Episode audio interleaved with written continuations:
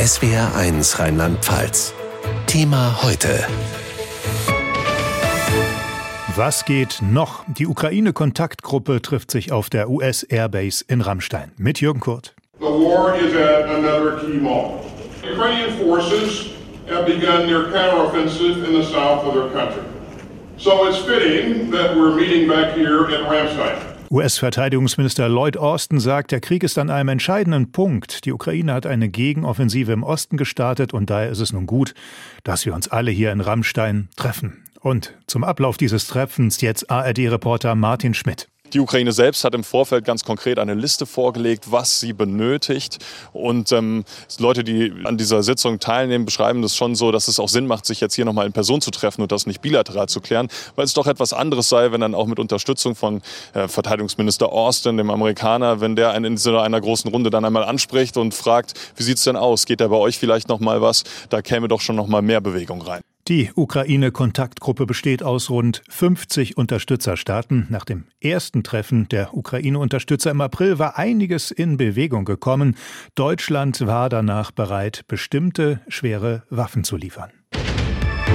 Mehr Militärhilfe für die Ukraine. Auf der US-Airbase Rammstein geht es um weitere Hilfszusagen der Ukraine-Kontaktgruppe. Die Kontaktgruppe besteht aus etwa 50 Staaten, darunter vor allem NATO-Länder. SW1-Reporter Peter Sonnenberg. Man ist dem ersten Treffen, das im April hier auch in Rammstein stattgefunden hat, einen Schritt voraus, einen Schritt weiter ist man gekommen. Man musste damals ein bisschen abwägen, ein bisschen vorsichtiger sein, einfach gucken. Man wollte sich nicht zu stark involvieren, weil man einfach nicht wusste, wie Putin reagieren wird. Das weiß man heute. Von daher möchte man heute einfach ein bisschen Druck machen, ein bisschen Dampf machen von US-amerikanischer Seite auf die Kontaktgruppe Mitglieder. Einfach abklopfen, das ist der Bedarf in der Ukraine. Was davon kann geliefert werden? Austin begann mit einem Dank an die Länder, die bis jetzt viel gegeben haben und ein besonderer und namentlicher Dank auch an die deutsche Verteidigungsministerin Lambrecht. Deutschland hätte eine bemerkenswerte Hilfe geleistet. Und diese Hilfe, die geht auch noch weiter. Auf der Liste der Ukraine stehen auch Leopard 2 Panzer. Aber die wird die Ukraine wohl weiter nicht bekommen. Naja, die Diskussion um die Panzer geht so ein ganz kleines bisschen ins Leere eigentlich. Die Leopard 2 Panzer stehen einfach im Moment noch nicht in der Strategie der Kontaktgruppe. Auch die US-Amerikaner liefern ja noch keine Panzer. Wenn die Strategie sich ändern sollte, sodass die US-Amerikaner sagen, wir werden jetzt anfangen, schwere Kampfpanzer zu liefern, dann wäre auch Deutschland mehr in der Verpflichtung. Im Moment ist ist darüber also nicht die Rede. Nicht, also es ist natürlich die Rede davon, weil Ukraine ähm, diese Leopard 2 Panzer ja fordert.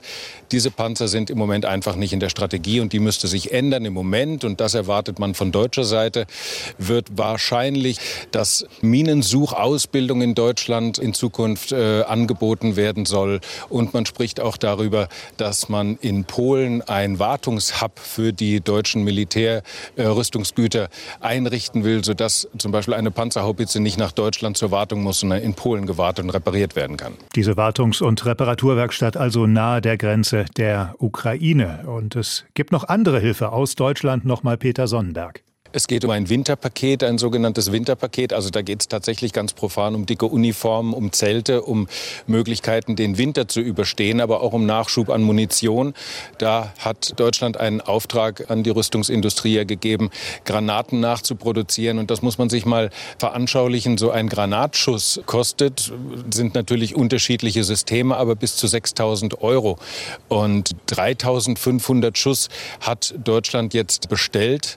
Die Ukraine Ukraine hat kürzlich veröffentlicht, dass sie am Tag drei bis 5.000 Granatschüsse abgibt. Also so eine Lieferung würde einen Tag halten, wenn man diesen Angaben Glauben schenken darf.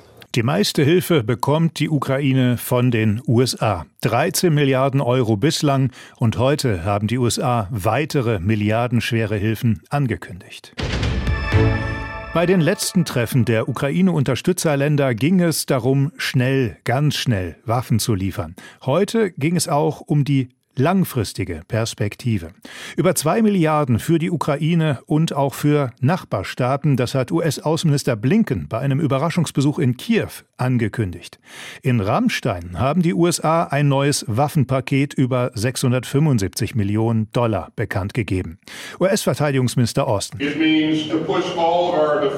Wir müssen alle Rüstungsindustrien hochfahren, damit die Ukraine alles bekommt, was sie braucht, für den harten Weg, der vor ihr liegt. Und Verteidigungsminister Austin hat auch gesagt, die Bemühungen zahlen sich aus. Wir sehen die Erfolge auf dem Schlachtfeld. Die Lage in der Ukraine nun von SW1-Korrespondent Stefan Lag. Die ukrainische Armee kann nach eigenen Angaben größere Geländegewinne und beträchtliche Rückeroberungen im Osten des Landes verzeichnen.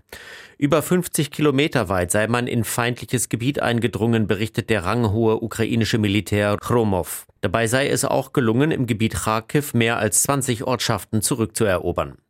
In seiner nächtlichen Videobotschaft sprach der ukrainische Präsident Volodymyr Zelensky von guten Nachrichten aus der Region Kharkiv, sagte aber auch, jetzt ist nicht die Zeit, diese oder jene Siedlung zu nennen, in die die ukrainische Flagge zurückkehrt. Von ukrainischer Seite wird das Kriegsgeschehen wegen einer Informationssperre nicht näher kommentiert. Allerdings gibt es in sozialen Netzwerken Berichte, dass Dörfer rund um die strategisch wichtige Stadt Balaklia im Gebiet Kharkiv zurückerobert werden konnten in einer Phase, in der die ukrainische Armee auch laut russischen Korrespondentenberichten auf einer Front von 20 bis 30 Kilometern Breite angreift, erklärt der ukrainische Militärchef Valery Salushny in einem Artikel der Nachrichtenagentur Ukrinform, man habe eine Reihe erfolgreicher Raketenangriffe auf der Krim durchgeführt und damals zehn Kampfjets zerstört. Russland hatte die Explosionen auf dem Luftwaffenstützpunkt Saki heruntergespielt und von einem Unfall gesprochen. Der ukrainische Oberbefehlshaber Salushny geht davon aus, dass der Krieg noch länger dauern wird. Auch ein erneuter Angriff auf die ukrainische Hauptstadt Kiew sei nicht auszuschließen oder Angriffe von Belarus aus, so Salushny gegenüber einer ukrainischen Nachrichtenagentur. Der Außenminister in Kiew, der Verteidigungsminister in Rammstein. Die USA hängen sich ganz schön rein für die Ukraine. Die USA liefern unter anderem weitere HIMARS-Raketenwerfer und Howitzer Haubitzen. Norwegen liefert künftig Radar- und lasergestützte Hellfire-Raketen an die Ukraine. Beim Treffen der Ukraine-Kontaktgruppe in Rammstein wurden etliche neue Waffen, Munition und andere Hilfe angekündigt. Deutschland will künftig auch bei der Minenbeseitigung helfen helfen. Ausbildungskurse für Ukrainer soll es auf einem Stützpunkt in Baden-Württemberg geben, in Städten am Kalten Markt. Und es gibt noch mehr Hilfe. Verteidigungsministerin Christine Lambrecht. Uns ist es wichtig zu unterstützen, auch bei der Anfrage in Bezug auf ein Winterpaket. Wir werden also beispielsweise liefern Material zur Stromerzeugung, Zelte, aber auch Winterausrüstung. Und alsbald werden die schon zugesagten Geparden ausgeliefert, die zweite Tranche dieser Unterstützung und die Brückenlegepanzer, unsere Biber, werden ebenfalls alsbald ausgeliefert. Details über deutsche Waffenlieferungen, wir erinnern uns, die waren vor Monaten noch ein streng gehütetes Geheimnis. Inzwischen wird es wöchentlich aktualisiert, welche Waffen geliefert werden, und zwar im Internet. Jeder kann das lesen. 20 Flakpanzer gepaart nebst 4000 Schuss Munition geliefert. Zehn Panzerhaubitzen Typ 2000, 54 Truppentransporter Typ M113, 15.000 Panzerabwehrminen, 3.000 Schuss Panzerfaust Typ 3, 3.200 Flugabwehrraketen zum überwiegenden Teil aus DDR-Beständen, Laserzielbeleuchter, Bodenradar, Drohnen, Störsender, Drohnenabwehrgerät, alles im Detail nachzulesen auf bundesregierung.de, auch für die Russen. Thema heute, täglich von Montag bis Freitag in SWR1 Rheinland-Pfalz.